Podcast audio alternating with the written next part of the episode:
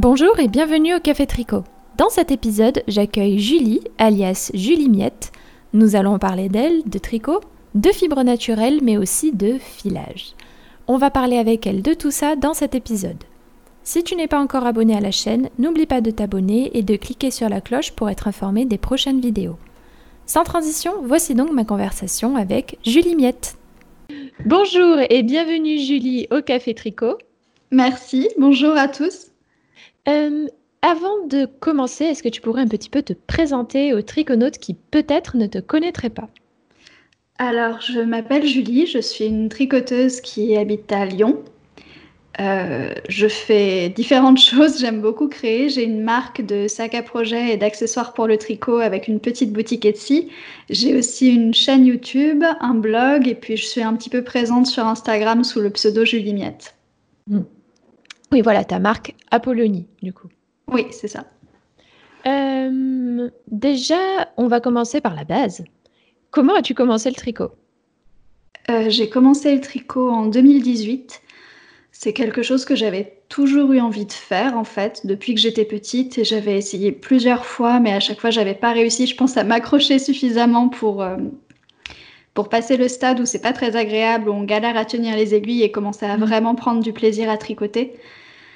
Et du coup j'ai commencé en 2018 euh, j'étais sans activité pendant quelques mois, je faisais une pause dans mes études et j'avais pas j'avais pas vraiment de passion à ce moment-là, j'avais pas grand-chose à faire. Et puis, je suis passée devant une boutique de tricot et je me suis souvenue que j'avais cette envie-là. Et du coup, je me suis lancée à ce moment-là.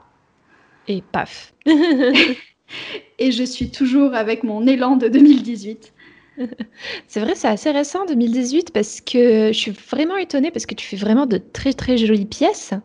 Euh, je pense au tout dernier pull que tu es en train de faire, notamment un pull gris que je trouve vraiment très très très joli.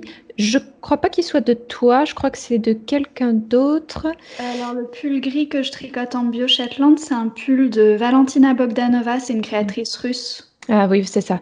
C'est pour ça que, que j'avais de suite accroché parce que mm. j'aime J'aime beaucoup les designs russes. Je les trouve euh, vraiment. Euh, il y a un style euh, très chargé, mais vraiment très très joli, qui est vraiment sublime. Et là, ce pull gris avec cette torsade tout autour du yoke, vraiment, il est. C'est une petite beauté. Donc. Il a vraiment une dentelle très très raffinée. Ouais, il est très beau.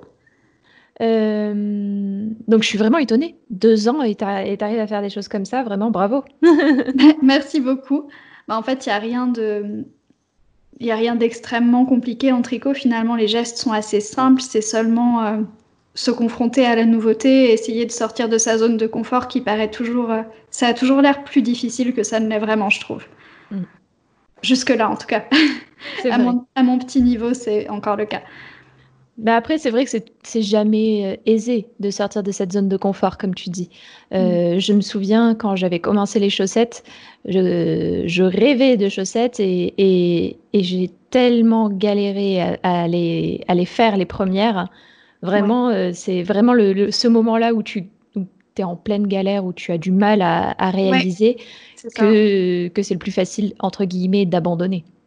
Oui, bah c'est pour ça que j'ai mis aussi, enfin aussi longtemps à me mettre au tricot que j'ai essayé plusieurs fois en vain parce que il y a toujours forcément, et je pense que c'est le cas avec les chaussettes, il y a un moment où c'est la première fois que tu le fais, tu peux pas comprendre comment ça marche, tu sais pas ce qui se passe et tu comprends pas ce que tu fais et où ça veut en venir et puis il faut arriver à, passer ça pour comprendre comment ça fonctionne et des fois c'est pas possible de le faire tout seul en fait, il faut des vidéos où il faut être accompagné par quelqu'un. Mm. Oui. Et du coup, voilà. c'est pas facile et il y a des techniques qu'on comprend pas tout de suite, mais je pense qu'on peut arriver à faire beaucoup, beaucoup plus de choses en tricot qu'on a l'impression au début. Oui, c'est en fait, c'est surtout euh, de la confiance, je pense. Ouais. C'est de la confiance en soi et quand on arrive petit à petit à faire des choses, ben forcément, on gagne en confiance en soi et après, il faut essayer de, entre guillemets, mettre à l'épreuve euh, cette, confiance et essayer de sortir de cette zone de confiance, de, confort, en utilisant la confiance qu'on a, euh, qu'on a accumulée. Oui, c'est ça. Et puis je pense qu'après, euh, c'est un cercle vertueux parce que plus on se rend compte qu'on arrive à dépasser des obstacles, ça paraît un petit peu excessif pour du tricot, mais en fait c'est ça, plus on se rend compte qu'on arrive à apprendre et qu'on est capable de progresser, et plus on va avoir de courage pour la fois d'après. Mais je pense qu'aujourd'hui, quand on est adulte, on n'a pas l'habitude d'apprendre vraiment de nouvelles choses régulièrement, et je pense que c'est plutôt positif de, de le faire. Mm. Bah, de toute façon, comme ça au moins, je suis toujours en, en entraînement et en découverte. Mm, c'est ça. Euh, donc du coup, tu es aussi, comme tu le disais, euh, tu possèdes alors plusieurs choses. Tu possèdes une boutique Etsy déjà, où tu vends des accessoires de tricot. Tu es aussi créatrice de patrons. J'ai vu trois patrons à toi. Ah, j'ai fait quelques patrons, oui, mais c'est pas quelque chose sur lequel je suis très active en ce moment. Hmm. C'est pas quelque chose euh, qui t'intéresse plus que ça? Tu, tu... Alors ça, ça m'intéresse, c'est très intéressant, mais je les ai faits à chaque fois parce que j'avais envie de créer quelque chose qui n'existait pas. Et puis aussi pour essayer de comprendre comment ça marchait et de me confronter à ça et de essayer de voir si j'étais capable de le faire en fait. Hmm. Mais pour l'instant, j'ai pas d'autres designs prévus du coup. D'accord. Ok, donc c'était des patrons comme ça, juste parce que tu avais envie de les faire. Oui, c'est ça. Euh, ok, donc du coup, une boutique Etsy où tu vends des accessoires tricot. Qu'est-ce qui t'a donné envie de te lancer dans, dans ces petits accessoires? Donc, pour, euh, pour préciser, pour euh, celles et ceux qui ne seraient pas allés ou qui n'iront pas euh, au cas où, c'est une petite boutique où tu vends des marqueurs de mailles, mais aussi des compteurs de rang, très jolis d'ailleurs. Je suis allée voir, je, je, me suis dit, oh là, oh là là, c'est dommage que mon anniversaire soit passé, mince. Ah. donc, des petits compteurs de rang. Euh, il y a aussi, j'ai vu, un sac à projet. Et en ce moment, il n'y en a qu'un en boutique, malheureusement. je travaille sur les suivants. Et je crois que c'est tout. Tu me dis si je me euh, trompe Oui, oui, c'est tout. Il y a des comptes des marqueurs de mailles et des sacs à projet. Et pour l'instant, c'est tout ce que je fais. D'accord. Donc, qu'est-ce qui t'a donné envie de te lancer euh, là-dedans, de faire ça? Alors, au tout, au tout départ, les premiers contrats, les premiers sacs à projet que j'ai fait, c'était pour moi, tout simplement. Je me suis fait des sacs et des, et des marqueurs de mailles parce que j'en avais besoin et que. Enfin, besoin. J'avais Comme une tricoteuse en a besoin. oui, c'est ça. Et puis, je trouvais pas exactement ce que je voulais et puis j'avais envie d'essayer de les faire moi-même. Et je les ai partagés sur Instagram et puis je les ai montrés à quelques amies tricoteuses à Lyon qui les ont vus aussi et qui m'ont encouragé à lancer ma boutique, qui m'ont demandé oh, est-ce que tu voudrais les vendre? Et ça pourrait, ça pourrait être intéressant. Je pense qu'il y a des gens à qui ça plairait. Donc je me suis exécutée. Et j'ai lancé ma boutique en juin 2018 avec, euh, il me semble que les premiers sacs que j'ai mis en ligne, j'en avais mis 19. Et si je me souviens bien, 16 contrats pour commencer. Hmm. D'accord. Euh, pourquoi Apollonie? Alors, j'ai eu du mal à trouver un nom. Apollonie, c'est le prénom de l'arrière-grand-mère de mon arrière-grand-mère, il me semble. Euh, alors, ma grand-mère m'a corrigé sur le sujet il y a quelques jours, mais je ne sais plus ce qu'elle m'a dit. Non, c'est ça. C'était l'arrière-grand-mère de mon arrière-grand-mère, du côté euh, maternel de ma famille. Mhm.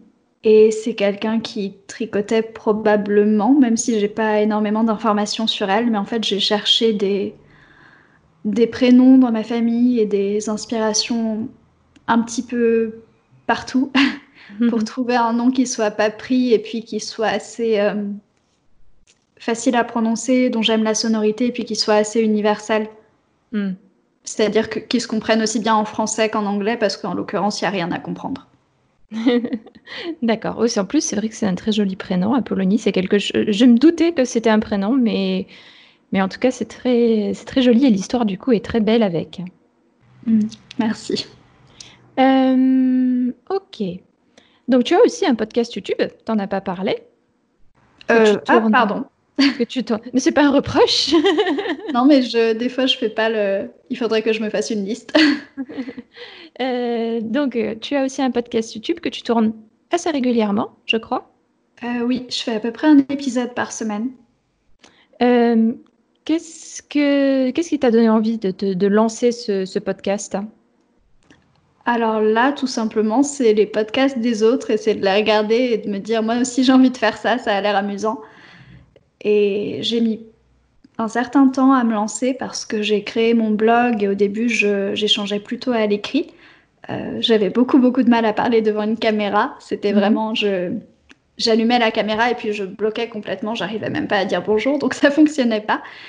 Et puis, euh, il me semble que c'est Nathalie du podcast et de la chaîne et de la marque By Night Création qui a fait il y a quelques mois une vidéo où elle faisait un tour de son atelier et puis où elle disait quelque chose comme euh, si jamais vous avez envie de le faire aussi, euh, ça peut être intéressant de voir les ateliers de tout le monde.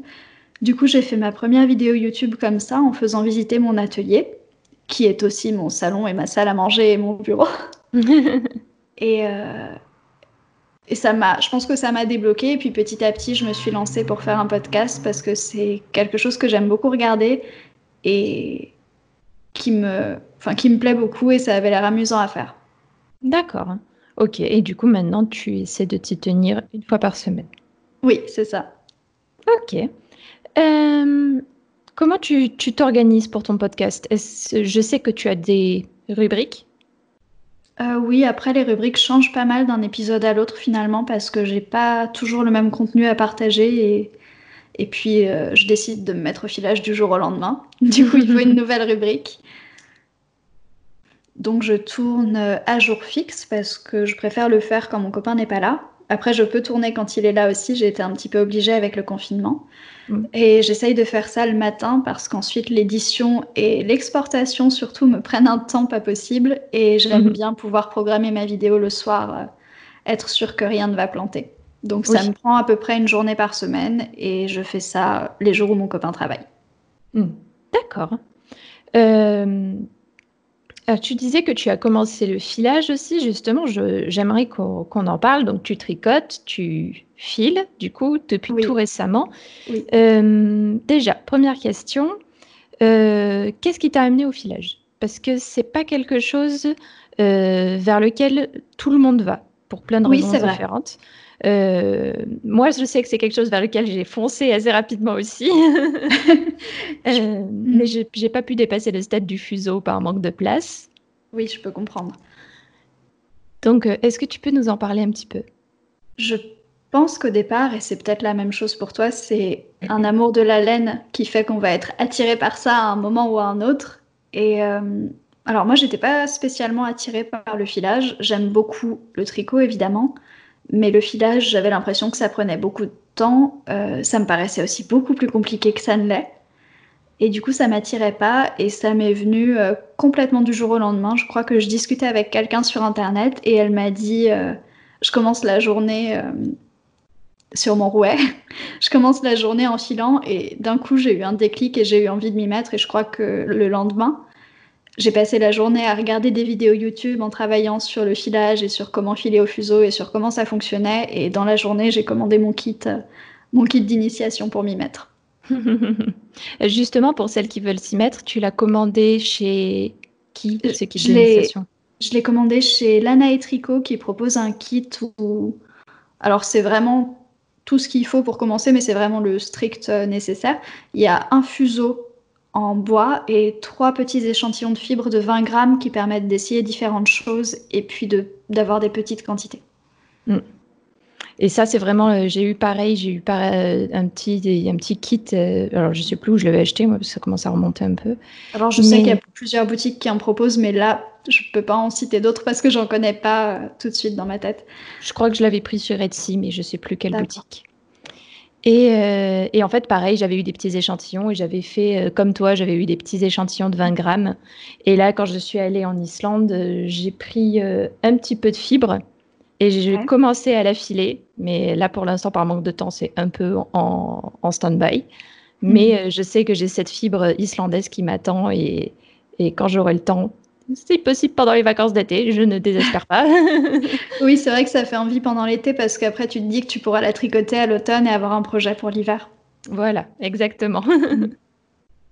Euh, d'ailleurs, pour celles, celles et ceux qui voudraient s'y mettre, est-ce que tu aurais des recommandations, des petits conseils déjà pour toi qui, même si ça fait quelques semaines que tu t'y es mis, euh, on apprend toujours euh, très vite surtout au début?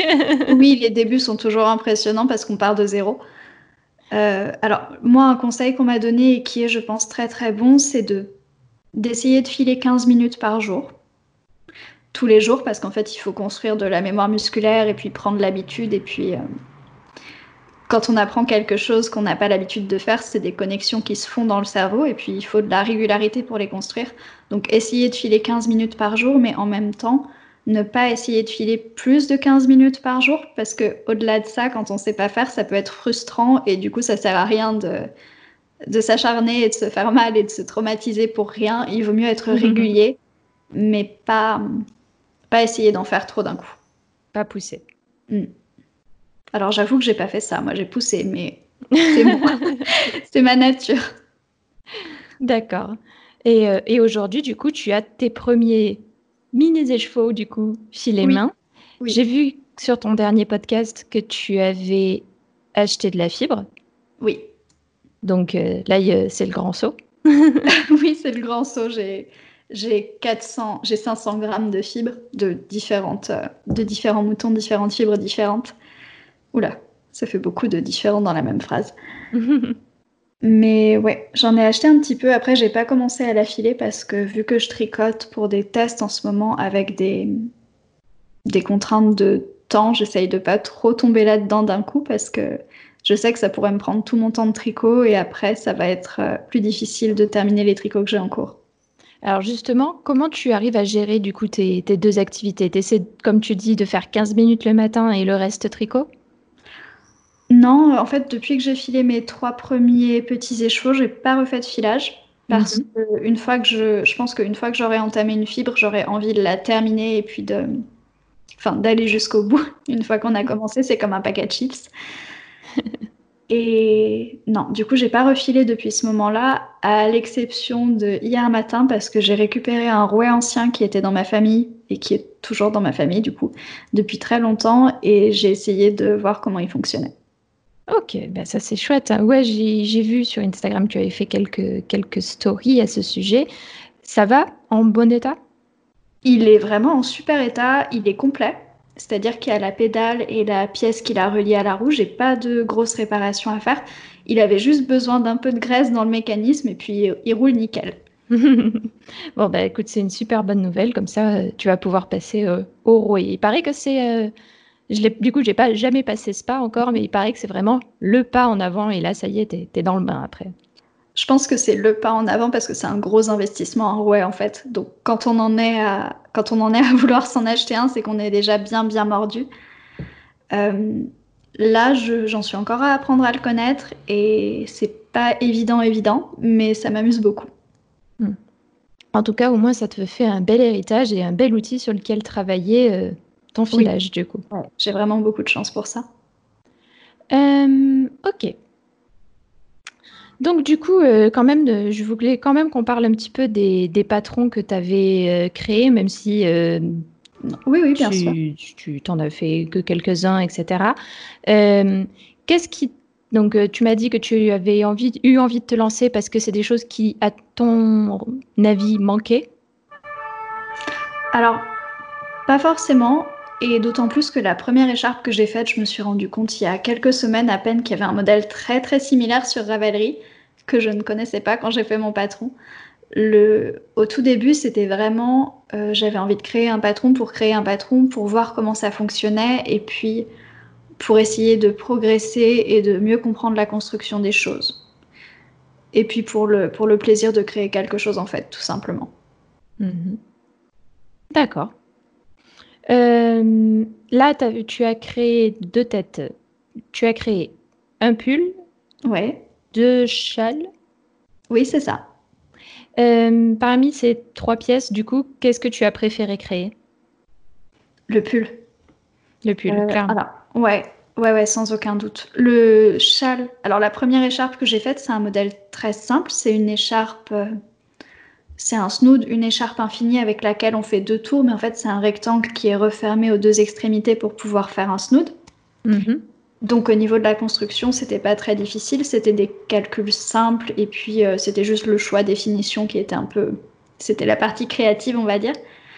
Le châle, ça m'a demandé un petit peu plus de calculs, mais c'est vraiment le pull qui est le plus Alors, j'ai pas envie de dire difficile parce que je voudrais pas décourager les gens d'essayer d'en faire. C'est le pull qui a le plus d'éléments à prendre en compte et qui demande le plus de calcul. Et du coup, ça m'a beaucoup amusé, ouais. Hmm. D'accord. C'est vrai que c'est des pièces qui sont plus complexes sur lesquelles tu peux faire aussi plus de fantaisie, je dirais. Oui, peut-être. Puis surtout, il faut les grader. Oui, bien sûr. Euh, est-ce que tu as un processus créatif pour ces patrons? Que Les idées, vraiment Est-ce que je crois que c'est sur ton blog où j'ai vu un processus créatif sur l'un des patrons, mais j'ai tout traversé, donc j'ai pas eu le temps de lire en, en complet. Tu peux nous en parler un peu plus? Alors à chaque fois, ça a été l'impulsion de départ était pas la même à chaque fois. Mon tout premier patron, c'était vraiment je voulais créer quelque chose, donc j'ai acheté de la laine pour faire quelque chose, et puis ensuite j'ai essayé de, de trouver dans mes dictionnaires de points un point qui la mettait en valeur, de trouver l'objet que j'avais envie de faire, qu'est-ce qui manquait dans ma garde-robe en fait. Le châle que j'ai fait ensuite, c'était euh, Alors c'est pas très poétique, mais j'avais envie de faire un châle en fait, tout simplement. Donc j'ai essayé de trouver une dentelle qui me plaisait.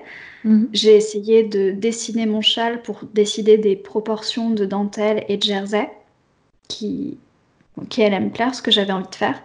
Et puis ensuite j'ai fait mon échantillon et mes calculs. Et pour le pull, c'est parti d'un schéma aussi, de la forme de pull que j'avais envie de créer et puis ensuite de mon échantillon pour essayer de trouver un point qui allait convenir. Et au final, j'ai décidé de tricoter ma laine en jersey parce que c'était ce qui me plaisait le plus avec ce fil-là. Hmm. D'accord. Euh, hmm, hmm, d'accord, très bien.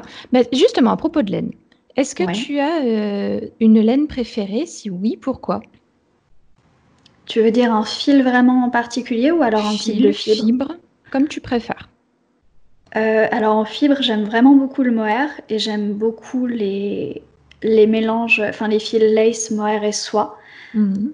Parce que c'est extrêmement léger et en fait j'ai deux pulls qui sont tricotés en mohair soie, doublés tout simplement, enfin sans, mhm. euh, sans laine de mouton mélangée avec. Et ça fait vraiment des pièces qui sont extrêmement légères et je trouve ça très agréable à porter. Mhm. J'aime aussi, j'aime beaucoup aussi le côté poilu, euh, c'est vraiment beau. Et en marque de fil en particulier, j'essaye de réfléchir, mais je saurais pas. J'ai pas encore suffisamment tricoté et suffisamment découvert de fil pour pouvoir décider de quelque chose en fait. J'ai trop de choses à tester encore. C'est vrai, il y en a encore une multi, il y a, une multitude à découvrir. Euh, alors, petite question discrète. Actuellement, combien de pelotes se trouvent dans ton stock? Oh, euh, alors, il va falloir que je compte de tête. J'ai 3. Alors, j'ai 7 écheveaux. Non, j'ai 8 écheveaux neufs. Et je dois avoir 4 ou 5 pelotes. Bon, là, c'est une, une estimation haute. j'ai peut-être 5 pelotes de chaussettes non entamées. Et après, j'ai pas mal de reste. D'accord. Franchement, ça va, hein? Ça va. Je suis pas, j'accumule pas vraiment de laine. J'ai tendance à acheter la laine pour un projet spécifique. Et quand j'ai de la laine dans mon stock, pour moi, c'est comme une liste de choses à faire. Il faut que je la tricote, donc ça me stresse un petit peu. Hmm. Donc euh, pour toi, il vaut c'est plus tricot raisonné, du coup, pour toi. Oui, plutôt. Euh, justement, tu as, commencé à tricoter aussi, je crois, pour, euh, parce que tu avais envie de... Tu, tu, me dis si je me trompe. Hein oui, Parce que, tu, parce que tu avais envie d'avoir une garde-robe plus éthique, il me semble. Et du coup, tu réfléchissais aussi à l'impact de chaque pièce que tu tricotais, il me semble également. Oui, c'est quelque chose auquel j'aime bien réfléchir. Après, je suis pas. Le, la notion d'éthique, elle est différente. On a tous nos priorités à ce niveau-là.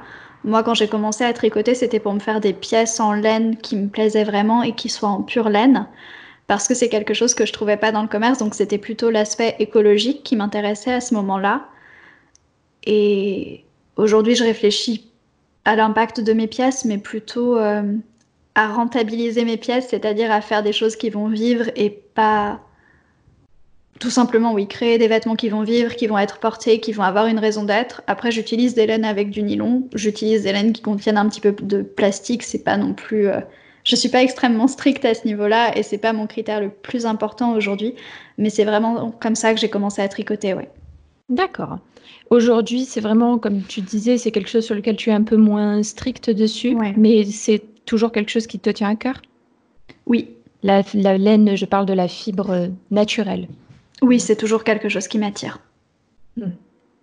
D'accord, mais je comprends tout à fait. C'est c'est vraiment, euh, en tout cas avec en plus les, les différentes fibres qui sont proposées, la laine française qui se développe de plus en plus. Mm. Je pense qu'on a de plus en plus de choix. Oui, c'est vraiment passionnant et puis en plus, euh, quand on commence à s'intéresser un petit peu aux laines naturelles, on se rend compte que c'est possible.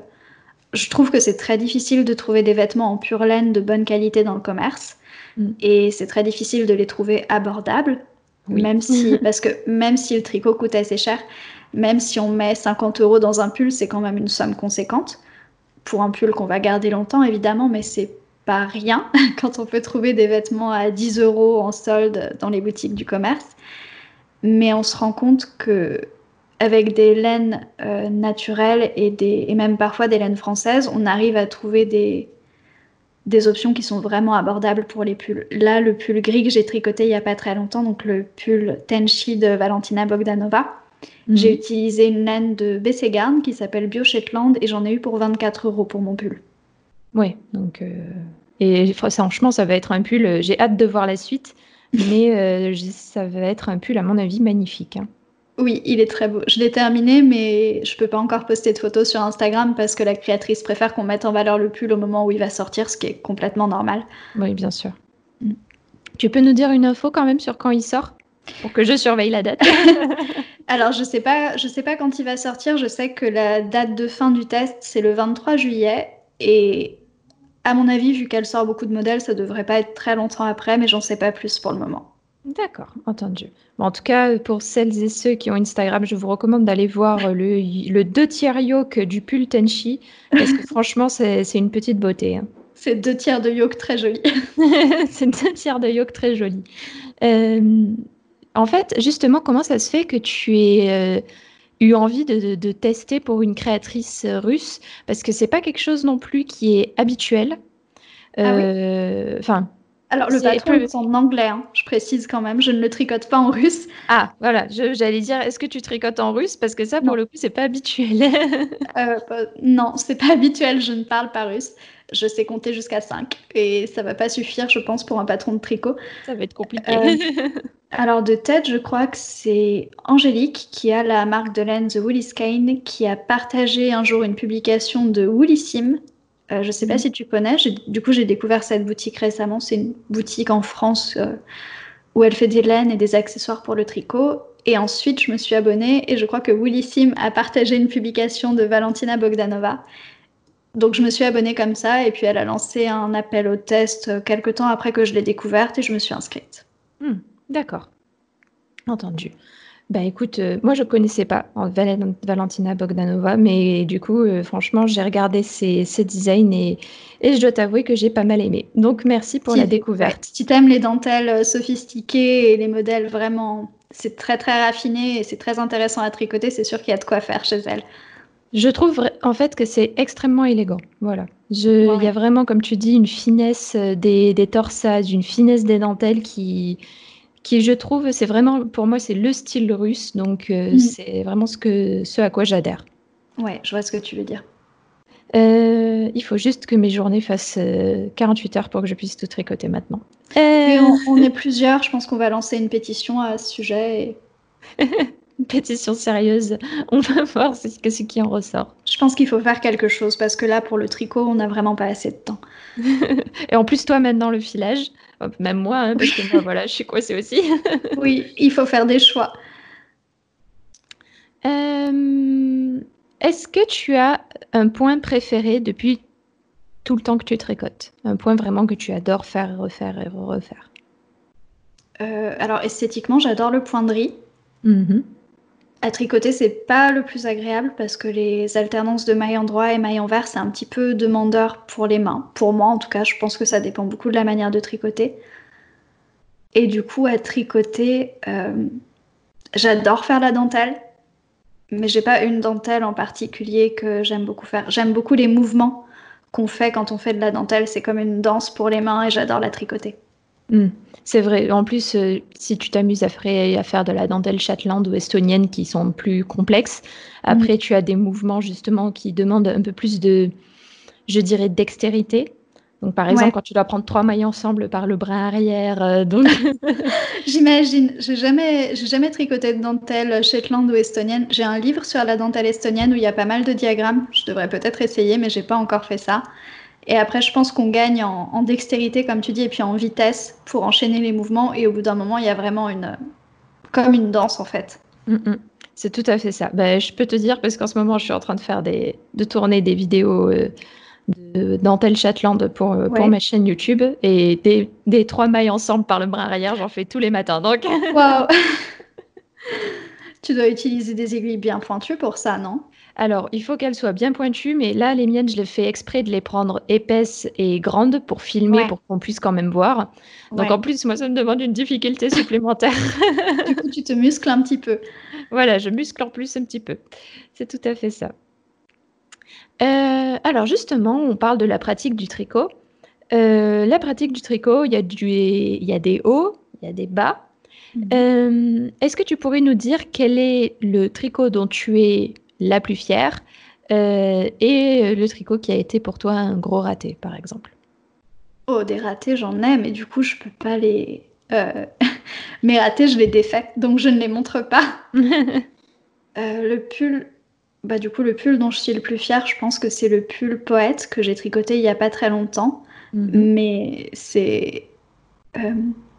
Je suis toujours plutôt fière des pulls que je viens de terminer quand ils m'ont demandé beaucoup d'investissement, en fait. C'est plus j'ai besoin de faire d'efforts et si ça me prend beaucoup de temps, je vais avoir tendance à être plutôt fière de l'objet fini. Et j'essaye de, j'essaye d'apprendre de nouvelles techniques, donc c'est quelque chose dont je suis fière à chaque fois que j'arrive à le faire. Donc aujourd'hui, le pull poète, ça peut changer dans deux semaines. et par contre, les pulls, euh, mes plus gros ratés, c'est. Euh, alors, j'ai sorti un patron de pull, mais j'en ai dessiné et j'ai essayé d'en créer plus, que ça. J'en ai même gradé plus que ça. Et il y en a un notamment qui n'a pas du tout marché. Euh, j'ai essayé de faire un pull assez ample en mondime, avec des manches un petit peu chauve-souris.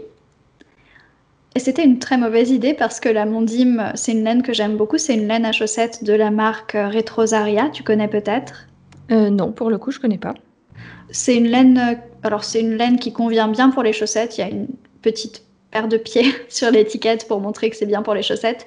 100% euh, laine portugaise non traitée, mhm. qui, a des, qui a des coloris chinés qui sont très très sympas. Et du coup, j'avais essayé de tricoter un pull avec. Euh, alors, ça se fait très bien. Il y a plusieurs modèles de pulls qui existent dans cette laine. Mais c'est une laine qui n'a pas tellement de drapé. Et du coup, pour l'aisance que, pour l'aisance que j'avais choisie, Le... ça ne fonctionnait pas bien. Ça, ça aurait pu fonctionner, hein, une laine sans drapé pour un pull de cette aisance. Mais là, vraiment, c'était une très mauvaise idée. Et j'avais fait une finition, euh, un ourlet avec des, un ourlet en dents de chat pour les mhm. manches et pour le bas. Et c'était un fiasco, ça marchait pas du tout. Ça hmm. rebiquait, euh, ça allait pas. Donc je l'ai défait complètement après avoir tricoté une manche et l'encolure, il me semble. Euh, dur. Hmm, pas le choix. Alors, petite astuce, comme ça je la donne. Quand euh, on veut tester le drapé d'un échantillon d'une laine, moi ce que je fais, c'est que je, je, bloque, je fais un échantillon un peu plus grand que d'habitude. Donc je fais du 15-15 par exemple, c'est déjà pas mal. Je fais un 15-15 et euh, je le bloque, je le lave et je l'épingle sur un tableau en liège ou sur, sur mon mur et je mhm. regarde comment ça tombe. Ah, d'accord. Oui, tu épingles juste en haut. Tu mets pas mm. quatre épingles. Non, non, juste je l'épingle un bout et je regarde comment ça tombe.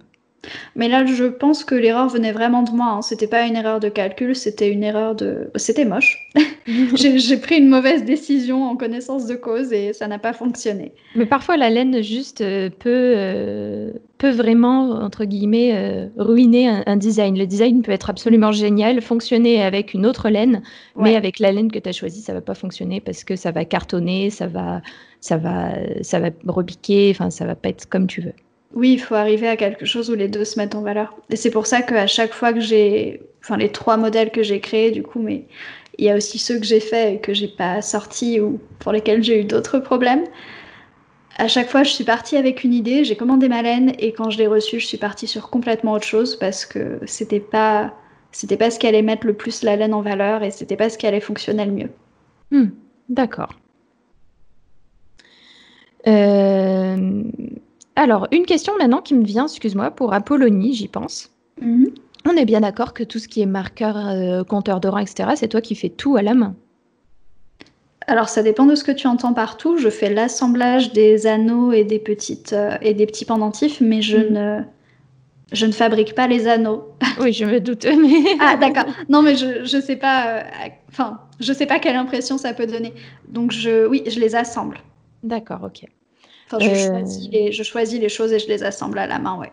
Parce que maintenant que j'y repense, excuse-moi, je fais un retour du coup sur euh, Apollonie, mais, mais euh, ce compteur de rang, en fait, j'y repense parce que quand je l'ai vu, j'avais déjà vu ce système de compteur de rang. Alors pour celles et ceux qui ne, qui ne connaissent pas, c'est un système à anneaux où on passe l'anneau principal et en fait avec un petit euh, un petit goupillon, un petit euh, mousqueton, on accroche euh, sur les anneaux et en même temps, ça nous permet de compter les dizaines et les unités en même temps.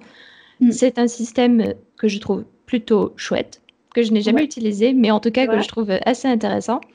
toi, sais vraiment ce que tu utilises maintenant tout le temps au, dire au quotidien, mais oui, je tricote au quotidien avec mes contrats. Euh, oui, alors comme tu dis, ce n'est pas un système que j'ai inventé, c'est quelque chose que j'ai vu euh, que quelqu'un avait à un apéro tricot et en fait c'est là que je me suis dit c'est absolument génial et que j'ai essayé de m'en fabriquer. Euh, mais oui, c'est un système assez répandu où en fait on a c'est une chaîne de 10 anneaux accrochés entre eux et ça fonctionne comme un anneau marqueur, c'est-à-dire qu'on le met dans le tricot comme un anneau marqueur. Et selon l'anneau du contrant où on passe l'aiguille, ça nous donne l'indication du rang où on en est c'est pas quelque chose de facile à expliquer simplement avec la voix, donc je pense qu'il faut voir pour comprendre. Mais ouais, c'est vraiment ingénieux euh, et je m'en sers pour tous mes projets maintenant, pour les chaussettes, pour les manches, pour, compter les rangs des pulls et pour ce qui est répétition de motifs de dentelle aussi, c'est très pratique. Hmm. Oui, bon, ben, je pense qu'il va falloir que je, que je m'y mette bientôt à ces compteurs de rang. euh, alors, j'en étais où du coup? J'en étais. Euh, je, oui, c'est bon. Je voulais te demander si tu avais transmis le virus à quelqu'un, le virus du tricot à quelqu'un. Oui, j'ai réussi à ah. le transmettre à une amie euh, avant le confinement qui voulait s'y mettre depuis un petit moment et euh, du coup elle s'y est mise pendant le confinement et je suis vraiment contente. Juste à temps. oui, juste à temps. au moins elle a pu développer ses compétences pendant le confinement du coup. Et après, si je l'ai transmis à d'autres personnes, je sais pas trop. Euh, c'est vrai que dès qu'il y a quelqu'un dans mon entourage qui exprime un tout petit peu d'intérêt pour le tricot, j'ai très envie qu'il s'y mette. Mais je... dans mon entourage directement, je vois personne d'autre. Comment, euh, comment ça se passe justement? Parce que tu es plutôt jeune. Je me demande si on n'a pas plus ou moins le même âge ou si tu es plus jeune que moi. J'ai 24 ans. Ouais, donc tu légèrement plus jeune que moi. Euh, comment ça se passe avec, euh, avec les personnes qui t'entourent? Est-ce que tu as eu euh, des remarques sur, sur le fait que tu tricotais ou pas? Alors, les personnes qui m'entourent trouvent toutes que c'est quelque chose de très positif. C'est-à-dire ma famille, mes amis, les gens avec qui je tricote. Moi, je tricote facilement dehors et quand je suis avec du monde c'est pas du tout quelque chose que je cache ou que je fais uniquement chez moi et j'ai eu que des réactions positives et maintenant que maintenant que ça fait plus d'un an bientôt deux ans que j'ai mes aiguilles à chaque fois j'ai plus de remarques du tout en fait on sait que mm. quand il y a un repas de famille j'ai mon tricot et puis c'est comme ça bah écoute c'est chouette en tout cas que ça soit positif comme ça autour de toi c'est une, une très bonne chose mm. euh, parce que je me souviens quand j'avais commencé moi ça il y avait eu euh, je me souviendrai je pense toujours de cette remarque d'un professeur d'université, parce que j'emmenais mon tricot à la fac. Ah oui, j'ai fait ça aussi. Et je tricotais à la fac en attendant les profs. Et une fois, je suis tombée sur un prof qui m'a dit Mais vous êtes enceinte? Ah bon? Pourquoi Parce que vous tricotez. Ah bon, mais je n'étais pas au courant que. C'est vrai que c'est bizarre comme association. Il y, a, il y, a, beaucoup de femmes qui se mettent à tricoter, j'ai l'impression, au moment où. Enfin, pas qui se mettent à tricoter, qui recommencent à tricoter pour faire de la layette.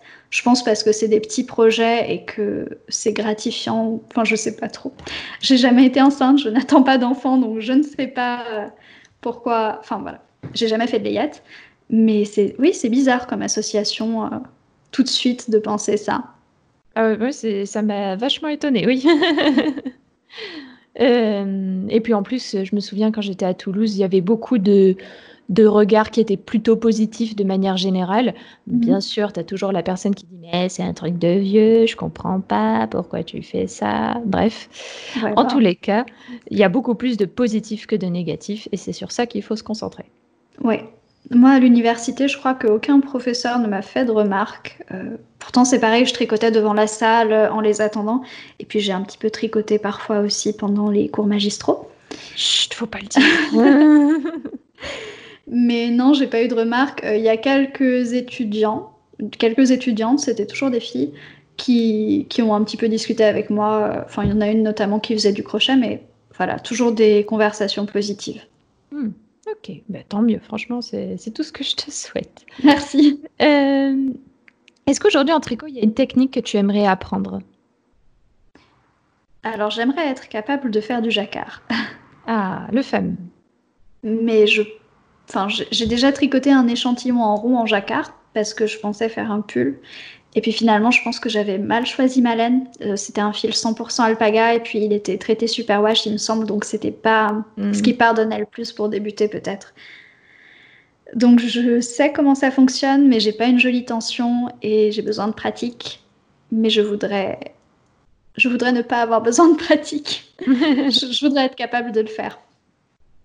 Bah écoute, euh, d'accord, entendu. C'est vrai que le jacquard, c'est souvent en plus un défi. Euh, on dit souvent, il y a les gros défis, il y a chaussettes, mm. il y a pull, il y a, il y a pull en rond, etc. Et puis après, il y a souvent le jacquard et tout ce qui est technique après.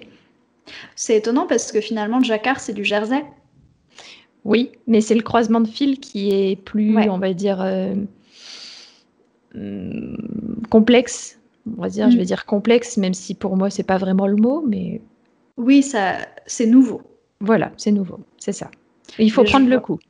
Ouais, mais je vois par rapport au torsade, moi, c'est quelque chose qui me faisait très peur.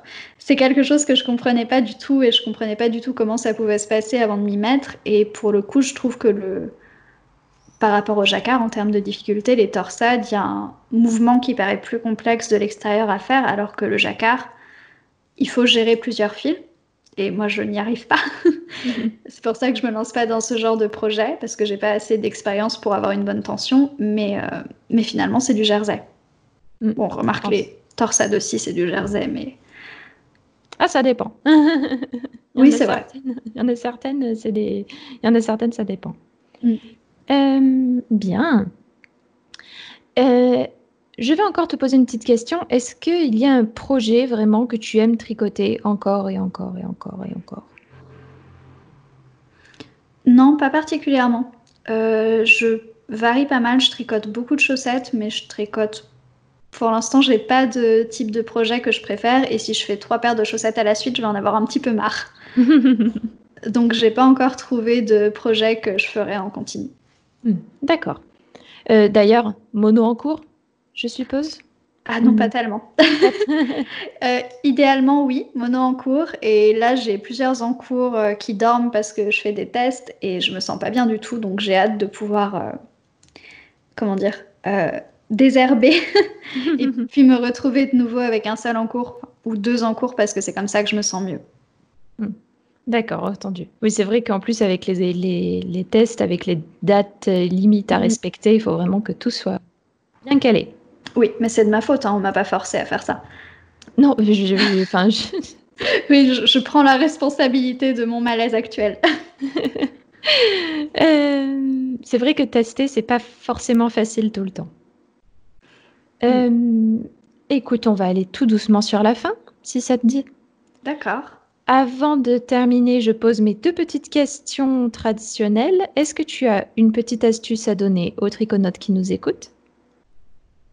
Alors, je n'ai jamais d'astuce à donner quand on me demande d'en donner une. du coup, je vais donner celle que J'espère qu'elle sera nouvelle pour quelques personnes, mais je crois que je l'ai déjà un petit peu partagée et puis je l'ai vue ailleurs. C'est quand on tricote un échantillon. Pour se souvenir du numéro d'aiguille qu'on a utilisé, un moyen assez simple de le faire, c'est de faire des nœuds euh, à un des fils d'extrémité de l'échantillon. Mhm. Et de faire le. Moi, ce que je fais en tout cas, c'est que je fais le nombre de nœuds qui correspond à la... au numéro américain de ma taille d'aiguille. Parce que si je fais en millimètres, il faudrait que je fasse des demi-nœuds, par exemple, si j'ai des aiguilles 4,5. Mm Oui, et c'est comme c'est un peu compliqué les demi-nœuds. Du coup, je... oui, ça fonctionne pas. Euh, alors après, je pourrais faire des doubles nœuds et des nœuds simples, mais ça devient trop compliqué. Donc je fais euh, le nombre de nœuds qui correspond à la taille américaine, et comme ça, tous mes échantillons, je sais, euh, je sais quel numéro d'aiguille j'ai utilisé si jamais j'ai besoin de les remesurer une autre fois pour réutiliser le même fil, par exemple. Alors voilà une super astuce. J'espère. Ben merci. Et enfin, euh, est-ce que tu pourrais nous donner trois livres, podcasts ou blogs euh, que tu nous recommanderais? Alors mes recommandations, malheureusement, c'est plutôt en anglais, donc je vais essayer de varier. Le livre que je recommande le plus pour les techniques de tricot, c'est le livre Vogue Knitting, qui mhm. c'est un gros gros livre qui explique des techniques de tricot euh, vraiment du début jusqu'aux techniques sophistiquées et aux techniques de finition. Donc ça va de tricoter la maille en droit et monter les mailles euh, jusqu'à la brioche, les coutures et l'entretien des tricots. Mhm. Donc c'est un bon livre de référence pour tout ça. Un blog, euh, alors un blog que je peux vous conseiller si jamais vous avez envie de vous mettre au design ou de comprendre comment le design fonctionne. C'est le blog Sister Mountain en anglais. Je t'enverrai les liens peut-être, ce sera mieux que d'essayer de. Ce sera mieux que je dis pas non. je t'enverrai ça après. Euh, le blog de Sister Mountain, c'est une créatrice de patrons américaine qui partage beaucoup de, de coulisses sur comment construire les patrons. Et elle propose même des ressources, des fichiers PDF qui sont très très utiles si on veut essayer de créer des patrons. Et elle a un article sur comment grader un patron avec Excel par exemple. Mhm. Donc c'est vraiment une mine d'or si on s'intéresse à ça, peu importe qu'on veuille faire des patrons pour soi ou pour diffuser.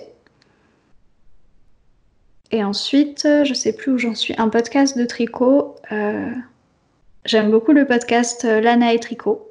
Mhm. J'espère qu'il n'a pas déjà été trop recommandé. Je ne sais pas si c'est nouveau pour grand monde. Ben, Lanae est déjà passé en, café tricot en fait. Mais ah oui, oui je l'ai regardé en plus. Euh, ouais, du coup, c'est un podcast que j'aime vraiment beaucoup. Mais on prend quand même, t'inquiète pas. Entendu. Ben écoute, euh, chouette. Eh bien, merci beaucoup, Julie. Moi, j'ai passé un super moment avec toi. Moi aussi. Merci de d'avoir accepté de me recevoir malgré ma timidité, on va dire. Oh, mais non, dis pas ça. Moi, franchement, j'ai passé un bon moment et je suis sûre que les triconautes euh, passeront un bon moment également. Merci beaucoup. À bientôt. Bonne journée. À toi aussi, bonne journée. Merci d'avoir écouté ce café tricot jusqu'au bout. Avant que tu partes, je voudrais te faire découvrir l'outil qui a sauvé des milliers de triconautes, la Bible du tricot. Tu pourras la trouver sur mon site gratuitement en tapant lestriconautes.com slash bible-tricot. Est-ce que tu t'es déjà retrouvé coincé dans ton tricot sans trouver aucune solution pour t'aider? Est-ce que tu as déjà eu envie de te lancer dans une nouvelle technique, mais tu as peur de mal faire ou tu ne sais pas comment t'y prendre? Est-ce que tu as déjà cherché des heures des patrons de tricot en français, tendance et originaux? Trouver de véritables informations techniques claires sur le tricot, c'est la croix et la bannière. Et c'est à ce moment-là que je me suis dit qu'il fallait que je crée mon blog pour partager toutes ces connaissances aux triconautes du monde francophone. C'est à ce moment que j'ai décidé de faire évoluer le monde du tricot vers quelque chose de nouveau. J'ai donc durant des années rédigé des centaines d'articles, tourné des centaines de vidéos afin d'aider les triconautes à devenir de meilleurs triconautes. Et j'ai tout recensé dans un e-book, la Bible du tricot. Cette Bible regroupe des centaines d'heures de travail, de recherche, de tournage pour débuter au tricot, pour euh, tout comprendre du blocage, savoir comment réaliser des torsades, avec des astuces pour tricoter plus vite, tricoter en rond, tricoter son premier pull, ses chaussettes, etc. etc., etc. En vérité, si je voulais le vendre, cet e-book vaudrait facilement plus de 50 euros avec toutes les ressources et les informations qu'il contient. Mais aujourd'hui, j'ai décidé de l'offrir gratuitement aux triconautes comme toi. Récupère ton exemplaire gratuit de la Bible du tricot en te rendant sur www.lestriconautes.com slash bible-tricot. Et c'est parti pour un voyage de maille en maille.